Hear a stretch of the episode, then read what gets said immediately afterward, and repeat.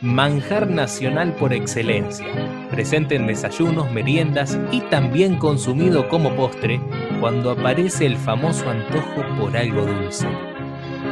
Si de dulzura hablamos, esta golosina lo es en su máxima expresión. Doble o triple sabor, relleno con dulce de leche, mousse de chocolate o mermeladas de fruta. Con baño de chocolate negro o blanco, o los famosos de maicena, los alfajores son toda una tradición para los paladares argentinos y de los dulces más elegidos en los kioscos. Por eso hoy en Costumbres Argentinas te contamos la historia del alfajor y revelamos su verdadero origen.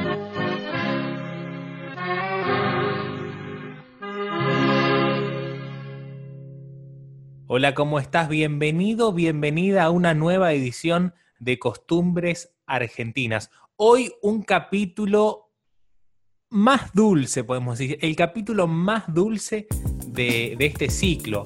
Después de algunos, obviamente, episodios que tuvimos anteriores, como fue el mate, Coca-Cola con Fernet, Inventores, el obelisco, y hoy nos toca hablar del un clásico argentino que es el alfajor. Qué rico, ¿no, Franco Roncetti? Hola Tommy, volvemos a centrarnos en esos grandes placeres gastronómicos que tenemos en Argentina y si yo apenas entro a un kiosco creo que el alfajor se lleva toda mi atención. ¿Hace cuánto no comes un, un buen alfajor, Tommy, vos? Y mirá, el, hará tres semanas atrás estuve aislado por COVID y nuestra vecina acá de enfrente muy amablemente nos regaló una caja de alfajores. Qué divina, ¿eh? ¿Quién pudiera tener vecinos así? Lindo, lindos vecinos, sí, tal cual. Un lindo detalle. Yo el último que comí habrá sido hace un par de semanas, te diría prácticamente un mes, un guaymallén de fruta. Me, me, pasé por un kiosco, me lo compré y lo fui comiendo mientras retornaba a mi casa caminando. Bueno, muchos ponen en duda alfajor de fruta sí, alfajor de fruta no. A mí dámelo, eh. Es no polémico, es de mis es favoritos, no es de mis favoritos, pero me gusta. Es rico, es rico, sí. Sobre todo el de membrillo. A ver, hay que decir que, que, es una golosina que no nació en nuestro país, aunque suene raro escucharlo, pero que la adoptamos como nuestra. Y para sacarle misterio a esta cuestión, hay que decir que el alfajor llega para estos lados desde España, donde si no, uh -huh. el país colonizador de lo que hoy son nuestras tierras. Fue allá por el siglo XV, coincidiendo con el desembarco de Cristóbal Colón y de los españoles en América, cuando eh, llegaron estos alfajores, que eran totalmente distintos y que eh, los españoles lo tomaron de los árabes que ocuparon el sur de su país durante siete siglos. Es decir, fue pasándose de comunidad en comunidad el alfajor. Y acá hay una, una curiosidad porque este famoso alfajor andaluz que expandió eh, las comunidades árabes no tiene nada que ver, no es ni siquiera similar a lo que hoy conocemos como el alfajor que, com que, podemos comprar en un kiosco o en un supermercado. Este tipo de alfajor es más bien parecido a lo que en Argentina conocemos como un turrón. Eh, ¿Viste, Tommy? El, turrón de la Navidad. Exactamente. Está hecho a base de una pasta de almendras, nueces y miel. ¿Qué tal? Rico, ¿eh? Es riquísimo, rico. Es, es, riquísimo, la verdad. Eh, pero no se lo conocía como alfajor en realidad eh, a ese turrón español, sino que el nombre era al-Hasú, que en árabe significa el relleno. La historia nos marca que el nombre se fue deformando, obviamente, hasta terminar llamándose como lo conocemos hoy, alfajor. Estás escuchando, estás escuchando Costumbres Argentinas. Tomás O'Brien y Franco Roncetti te cuentan historias y secretos de un país.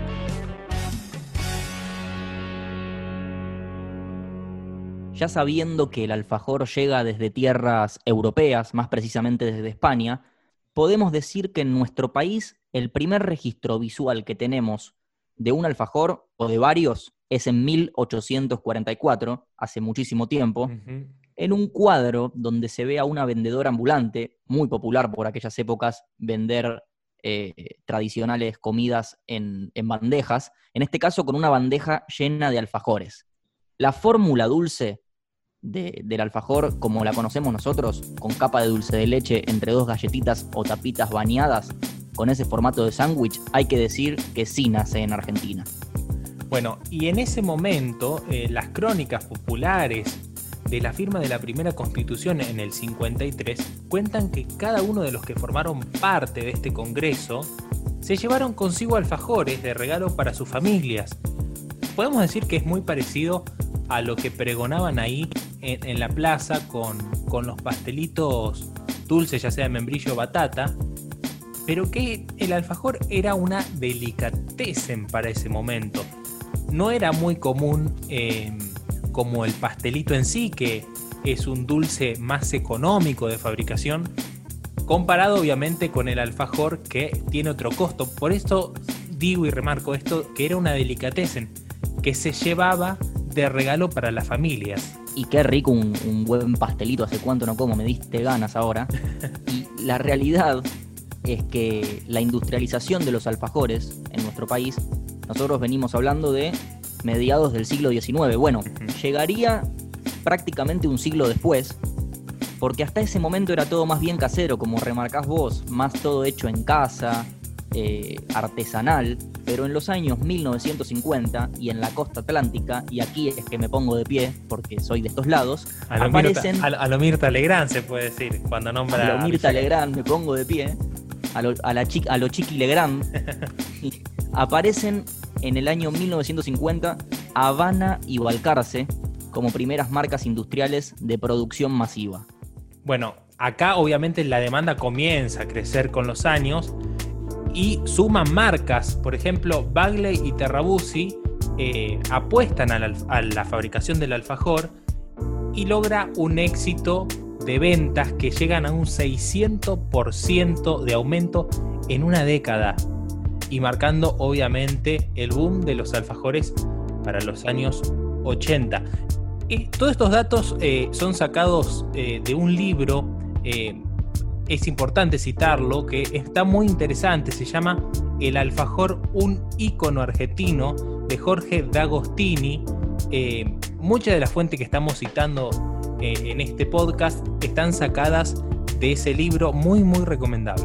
Y es tan grande este negocio hoy por hoy, año 2020, el negocio de los alfajores, que un estudio reciente de la consultora Nielsen nos muestra que el mercado argentino tiene más de 50 marcas. Escuchaste bien, más de 50 marcas produciendo y hay para todos los gustos. Bueno, hay un dato muy importante de la Universidad Nacional de la Luz que hicieron una investigación y dieron con el resultado de que 9 de cada 10 argentinos consumimos alfajores a diario, o sea, todos los días.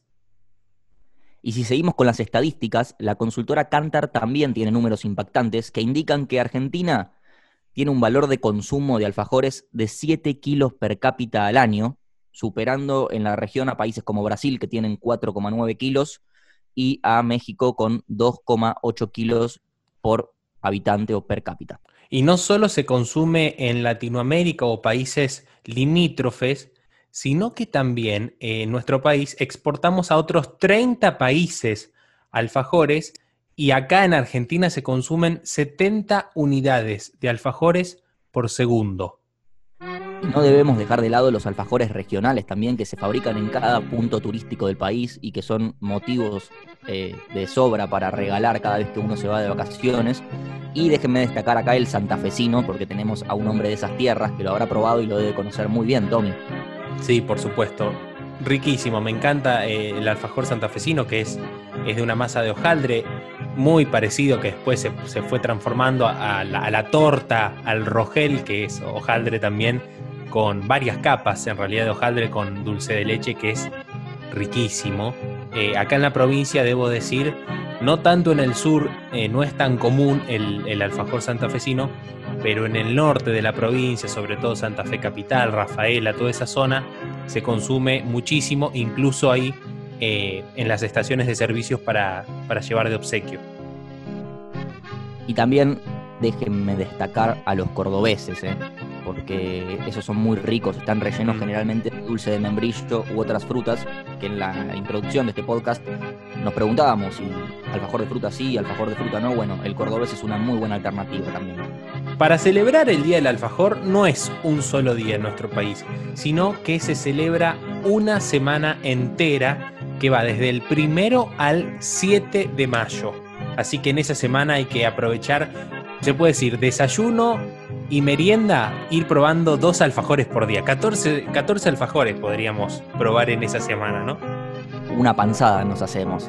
Y te propongo, Tommy, para cerrar este episodio, un top 3 personal, de gustos de cada uno, de alfajores que hemos probado.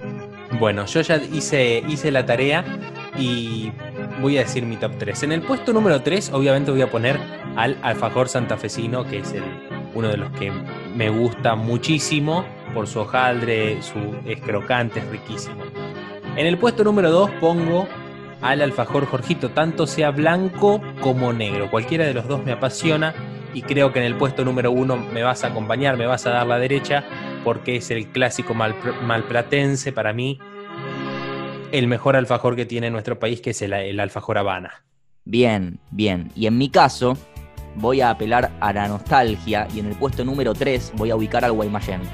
Un alfajor que me acompañó en, el colegio secundario, un alfajor popular que en su momento conseguías cuando yo iba al colegio, el simple por 2 pesos y el triple por 3 pesos. Imagínate eh, lo barato que era desayunar comiéndose un buen Guaymallén, así que lo pongo en el puesto número 3 por todas las mañanas que me acompañó. En el puesto número 2, otro que como desde muy chico y que hoy en día si sigo entrando al kiosco me sigue tentando, que es el Terrabusi, un muy buen alfajor, que me acuerdo, eh, viste los, los actos de preescolar. Sí. Que tenían temáticas, bueno, en una temática nos había tocado kiosco y mi mamá y, y la amiga de mi mamá me confeccionaron un disfraz espectacular de paquete de Terrabusi, de alfajor Terrabusi. Un vestido de alfajor Terrabusi a un acto increíble. La, portada de este podcast podríamos ponerle esa foto, ¿no? Olvídate, olvídate, le, ponemos esa foto para que quede en el recuerdo. Y en el puesto número uno coincido con usted, el Habana es el indiscutido y doy un pequeño tip, lo pones un par de horitas en el freezer, lo comes como postre helado, no te vas a arrepentir. Buen tip, buen tip. Bueno, nos quedamos sin tiempo en este podcast. Gracias por acompañarnos, obviamente. Hoy te contamos en Costumbres Argentinas la historia de este clásico argentino y revelamos obviamente su origen, que es el clásico de las meriendas y desayunos, el alfajor. Un placer, Tommy. Yo me voy corriendo al kiosco. Dale, perfecto. Aprovechen entonces a comerse un alfajor. Nos vemos entonces en el próximo episodio de Costumbres Argentinas. Ciao